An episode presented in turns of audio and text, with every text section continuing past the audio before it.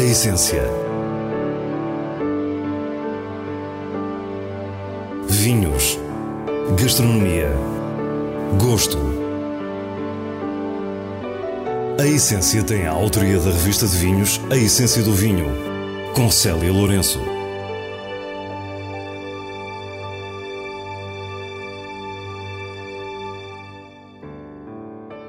Boa noite. No último programa antes das férias de verão, visitamos a Quinta do Gravansal, no Douro, para depois voarmos até ao Funchal e conhecer o Desarma, o restaurante que junta ao chefe Otávio Freitas ao sommelier Sérgio Marques. Apresentamos-lhe ainda as habituais sugestões semanais e aos vinhos juntamos um filme, sugestão do Papa Francisco.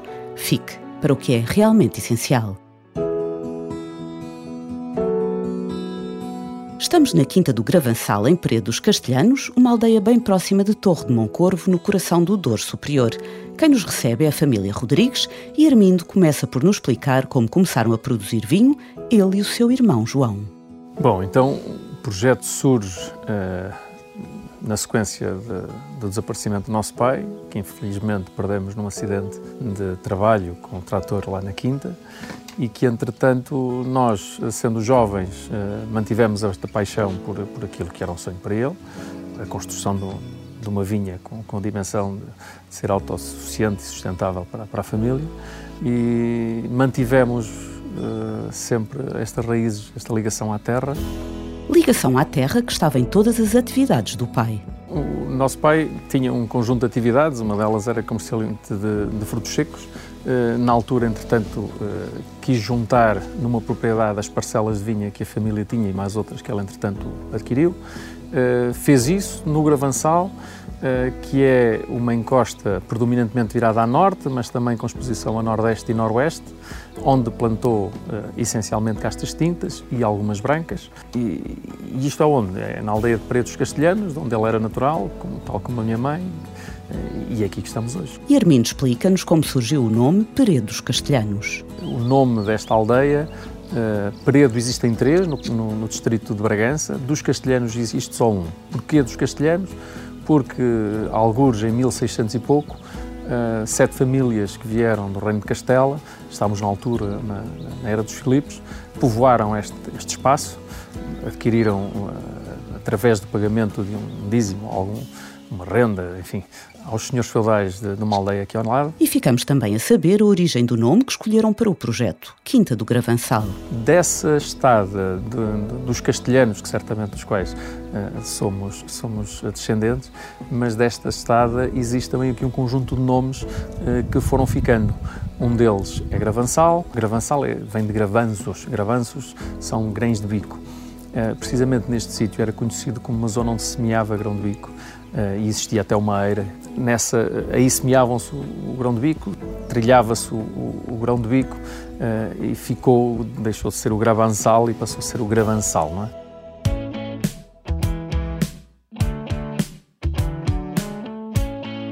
A mancha de vinha foi crescendo desde os anos 1980 e tem atualmente 12 hectares com várias exposições e várias altitudes. Bom, o Gravansal, que foi o primeiro sítio onde nosso pai plantou um conjunto de, de vinhas e que nós, entretanto, fomos ampliando, uh, ele distribui-se numa encosta, então, predominantemente virada a norte, uh, entre as cotas 150 e a cota 300.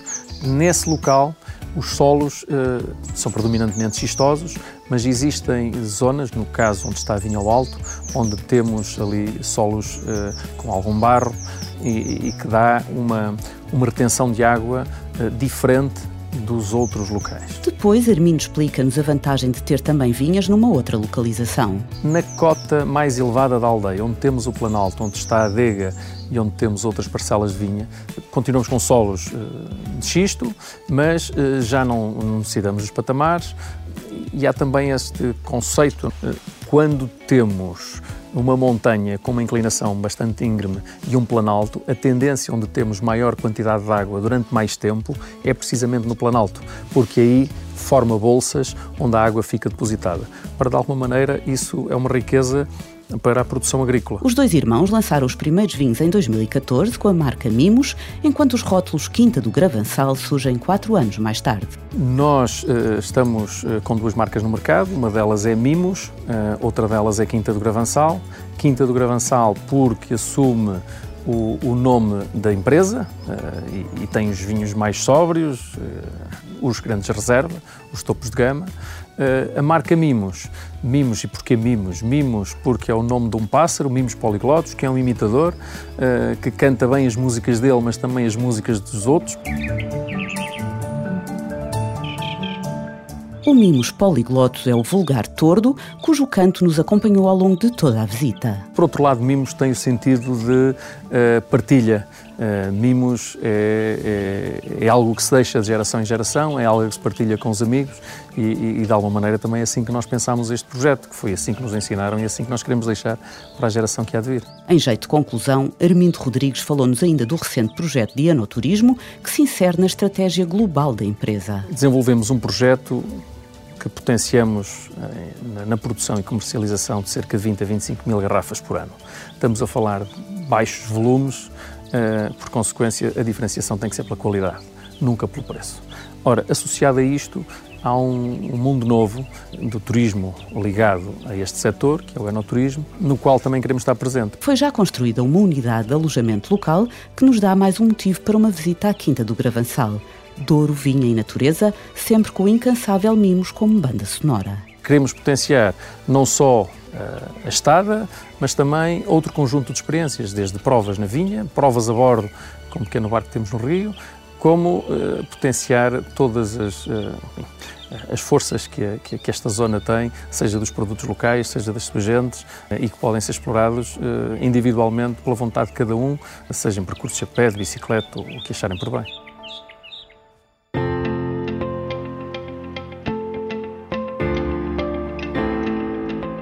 Desarme é o novo restaurante de fine dining do Hotel da Views Bahia, no Funchal, que promete dar que falar. Aos comandos está Otávio Freitas, natural da Madeira e chefe de cozinha há 25 anos.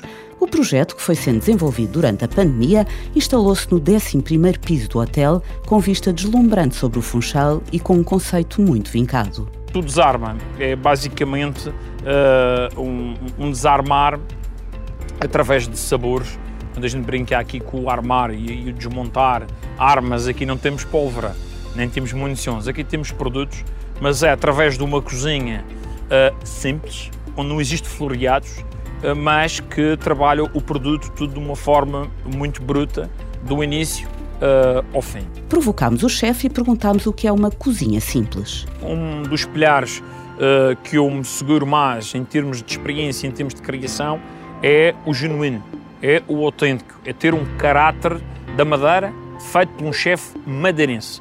Eu tenho 25 anos de carreira, toda ela feita na Madeira.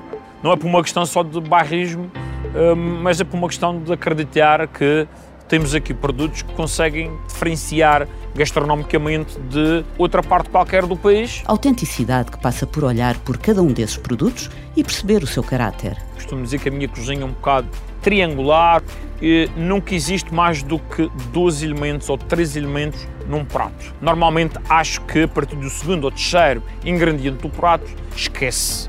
Faço muito uma valorização de, de, dos pratos de uma forma isolada. Há um prato que vai comunicar só cenoura. Há um prato que comunica só beterraba. Há um prato que comunica só fungo. E todos eles fazem um tributo a uma iguaria. Ou seja, o palco é dado a um produto principal. Basicamente, a carta está assente entre aquelas iguarias que, quando pensamos na Madeira, uh, lembramos que é as frutas, o maracujá, o tomate inglês, as pitangas, ou seja, a sobremesa, é tudo muito à volta destas frutas ácidas e frescas, ou seja, é tudo muito dentro destas frutas que caracterizam muito esta, a nossa gastronomia. Depois a parte dos tubérculos, a parte dos legumes.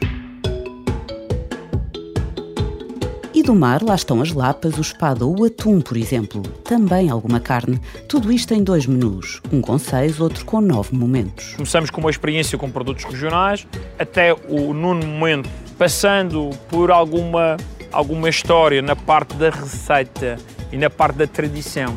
Sendo que nós não temos muitos clássicos Nós não temos muito receituário madeirense, temos muitos produtos e temos muitas histórias. Madeira tem muita história. Estamos a falar aqui de uma, de uma ilha a meio do Atlântico que apanhou rotas transatlânticas, continente, América Latina, África. Isto aqui há, há muitas histórias na Madeira. Histórias que, entrelaçadas nos inúmeros e exóticos produtos da ilha, resultam em verdadeiras viagens para os sentidos. Parte das especiarias, como é que chegou a batata doce, o maracujá, isto foi tudo, foi tudo entrou aqui pela imigração. Uh, América Latina a imigração é que traz estas plantas aqui para a Madeira. Ou seja, há aqui uma história muito interessante e é isso contamos um bocadinho através do, do desarme, mas de uma forma descontraída. Descontraída é também o serviço, com uma brigada muito jovem num ambiente com a autoria de Nini Andrade Silva e inspiração nas bananeiras da Madeira. E descontraído é o premiado sommelier Sérgio Marques, amigo de longa data de Otávio Freitas. Acho que se juntou a fome com a vontade de comer. Isto é o que dizem aqui na Madeira, quando souberam que o Sérgio e eu íamos começar a trabalhar juntos, devido à nossa forma de estar, paixão uh, pela ilha, paixão pelo território, pelas pessoas e pelos ingredientes. Uh, portanto, tem sido uma aventura uh, incrível.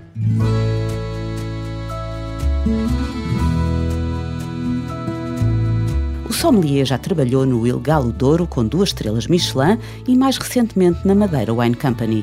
Olhando para a carta e para as harmonizações de vinho propostas, pareceu-nos que este é um espaço onde Sérgio Marques arrisca mais. Arrisco muito mais, posso dizer. Antes eu trabalhava numa, numa filosofia de aproximação, contraste, um pouco mais eh, safe side Hoje eu prefiro algo que me desafie, a rasgar que me costuma iniciar o pairing, a rasgar que costuma iniciar com um tinto, e é algo não usual, mas é algo que me satisfaz.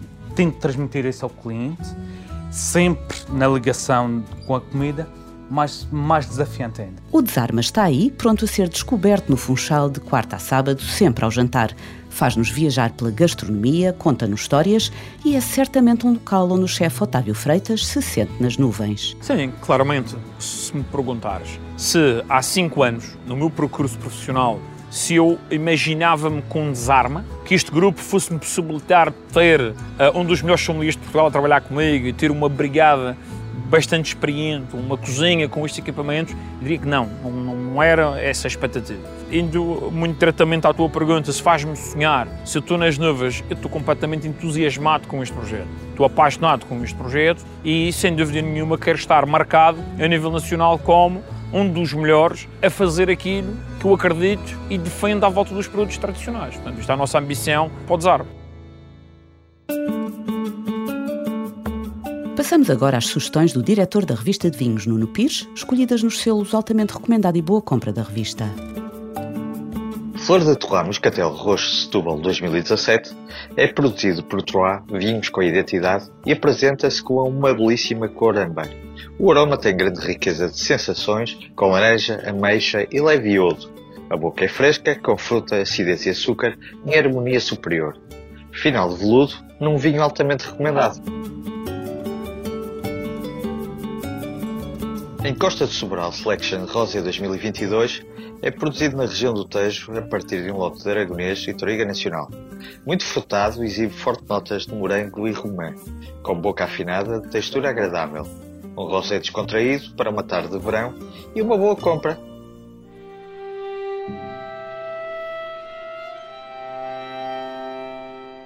Antecipando a chegada do Papa Francisco para a Jornada Mundial da Juventude, a Cinemateca Portuguesa exibe alguns dos filmes da sua vida. Entre eles está a obra-prima A Festa de Babette, de 1987, do dinamarquês Gabriel Axel, a partir do livro homónimo de Karen Blixen. S'il vous plaît, pour une fois, un vrai dîner français. Un vrai dîner français. Noël, champagne. Des mauvais a festa de Babette passa-se na Dinamarca do século XIX, numa remota aldeia religiosa e austera. Babette tinha sido cozinheira no Café Anglais, o grande restaurante luxo da capital francesa. Para homenagear as duas velhas senhoras que a acolheram, Babette gasta todo o dinheiro de um prémio de lotaria num jantar de alta cozinha francesa. Comovente e belo, este é um dos maiores filmes de gastronomia já realizados. A festa de Babette é exibido no próximo dia 31, às 19h30, na Cinemateca em Lisboa. Despedimos-nos com este filme imperdível, desejando-lhe um ótimo verão. Voltamos em setembro com mais vinhos e muitas histórias contadas por quem os faz. Tenha uma boa noite. A essência. Vinhos. Gastronomia. Gosto. A Essência tem a autoria da revista de vinhos A Essência do Vinho, com Célia Lourenço.